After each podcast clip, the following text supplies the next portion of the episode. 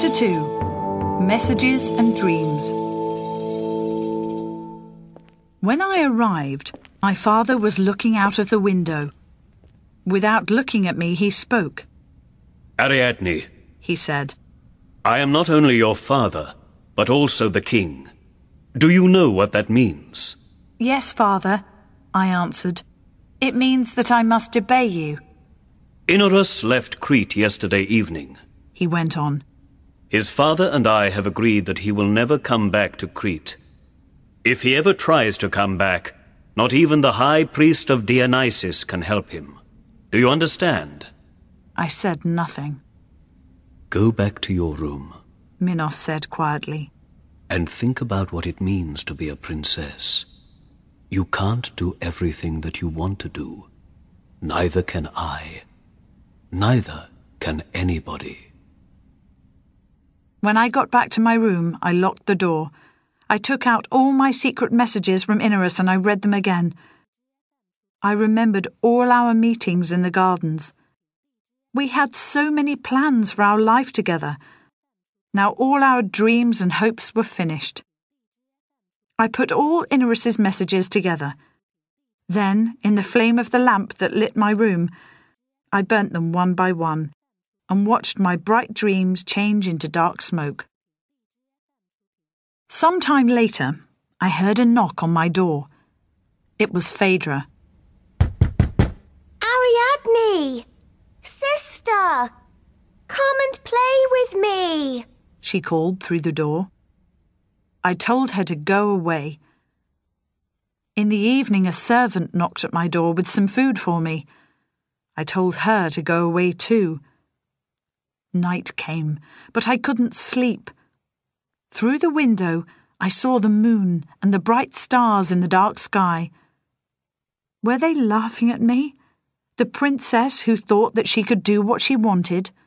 The little bird in the gold cage? In the morning, my mother knocked at my door. Ariadne! Open this door at once! She said.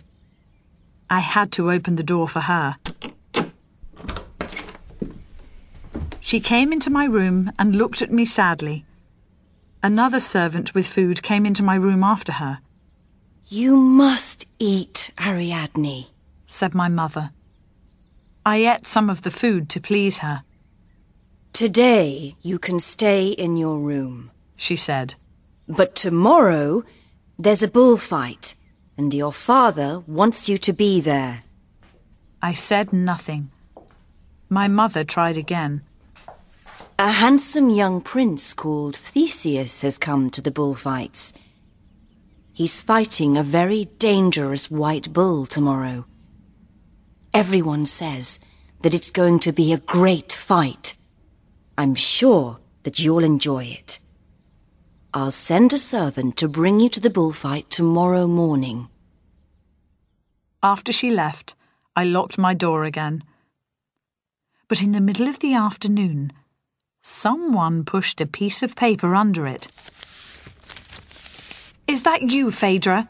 I said angrily. Because if it is, you can go away. But it was silent outside the door. I took the paper and opened it. At once, I recognized Inarus's writing. My heart stopped for a second, and I read the note quickly. It said, I am waiting for you on the island of Naxos.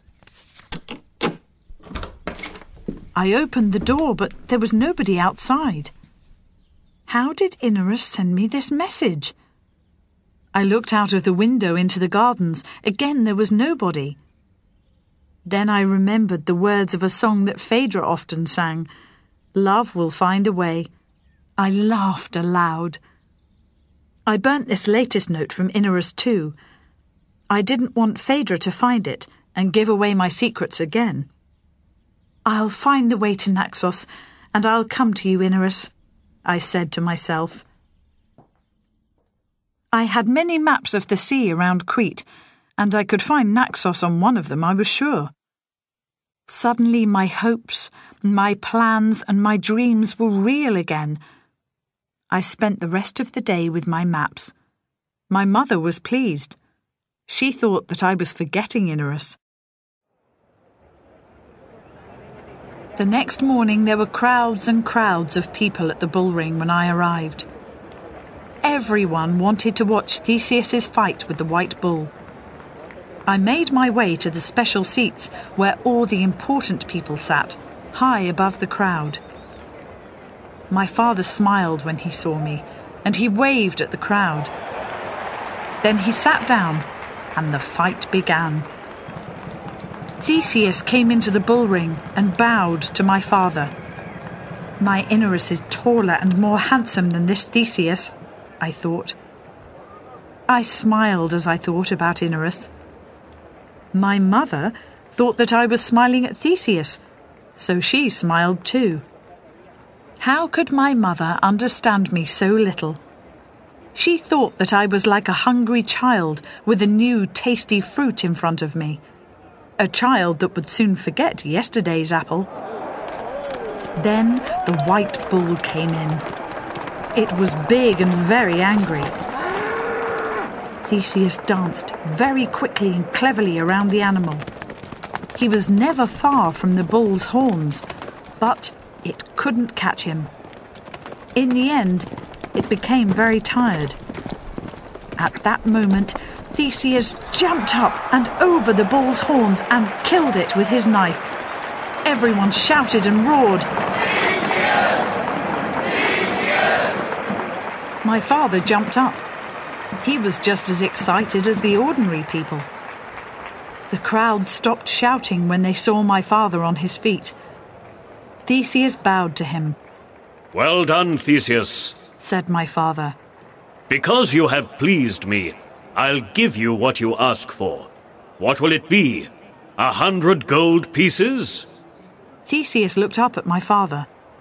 I don't want gold, great king, he answered. Then what do you want? asked Minos, surprised. Freedom, said Theseus. For me and for all those who have come with me from Athens. Freedom not to die in the labyrinth. We want to go home alive. I also ask for freedom in the future for young people from Athens to live long lives and never to meet the Minotaur.